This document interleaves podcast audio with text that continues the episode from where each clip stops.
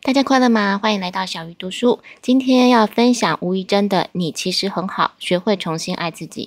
我们都拥有许多角色：父母的小孩、另一半的伴侣、小孩的父母等。你是否曾经迷失在这些岔路中？当遇到人生难题带来的自我怀疑，如何学会找到暂时安置自己纷乱的心的所在？学会听从内在真正的声音。如果你现在正经历这样的阶段，跟小鱼一起来读这本书吧。首先，作者提醒大家，当你为他人着想的时候，也要为自己着想。我们都想扮演好生活中每个角色，于是忙着应和其他人的要求，做出并非发自内心的举动，直到牺牲自己，却也让你怀疑自己是否不够好。你曾经有这样的经验吗？身边的朋友都劝你要对自己好一点，不要理会长辈或是父母的态度、言语，和控制狂另一半分手，丢下辞呈去找下一个伯乐。虽然大家都知道要对自己好，可是还是迟迟无法跟怀疑自己的那一个人一刀两断。其实想要追求更好的自己，是身为人的本能。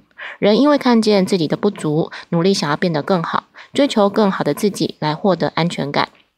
只是有时候会设定错误的目标，以为满足他人的期待就是好的，误以为在关系中忍耐不平的对待是面对困难的唯一解答。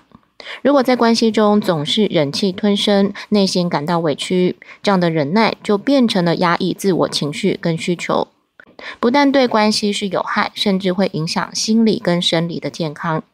这时候不妨听听内在小小孩的声音。每个人心中都有一个小小孩，希望被依赖，希望被照顾、被保护。我们常以为只要变得更好才会被爱，以为满足他人对自己的期待才能得到爱。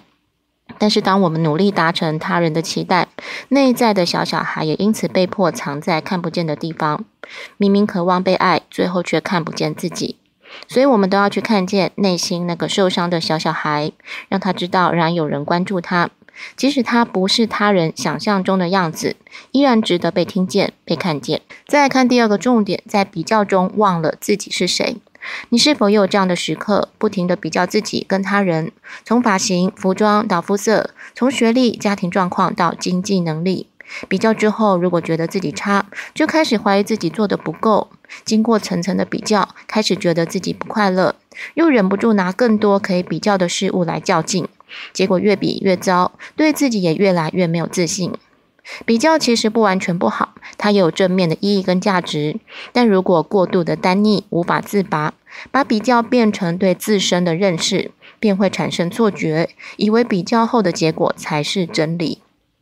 这时候不妨回到自身，想一想你是怎么想自己的，如何感受自己的，这可以帮助我们回到自己本身对自己的认识，感受一下自己的存在，才不会把自己的价值交托在他人的手中。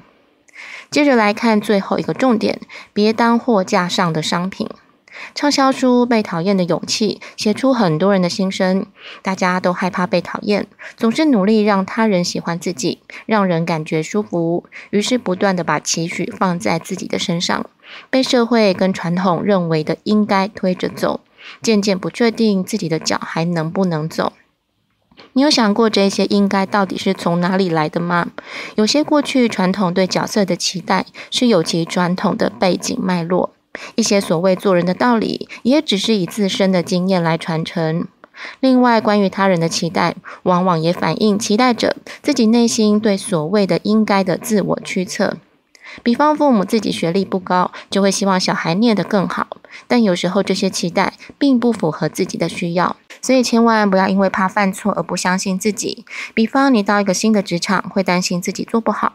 有时候主管只是给一些建议，就觉得很丢脸，害怕所有人觉得自己不够用心。这时候不妨换一个角度，肯定自己是独一无二的，而不是货架上任人挑选的商品。即使不符合别人的期待，也不减损自己的价值。不要因此而怀疑自己。最后来复习一下这一集三个重点：第一个是，当你为他人着想的时候，也要为自己着想；第二个是，不要在比较中忘了自己是谁；第三是，不要当货架上的商品。希望大家透过这集小鱼读书，都能重新体认自己的好，重新爱上自己。小鱼读书下一次要读哪一本好书，敬请期待。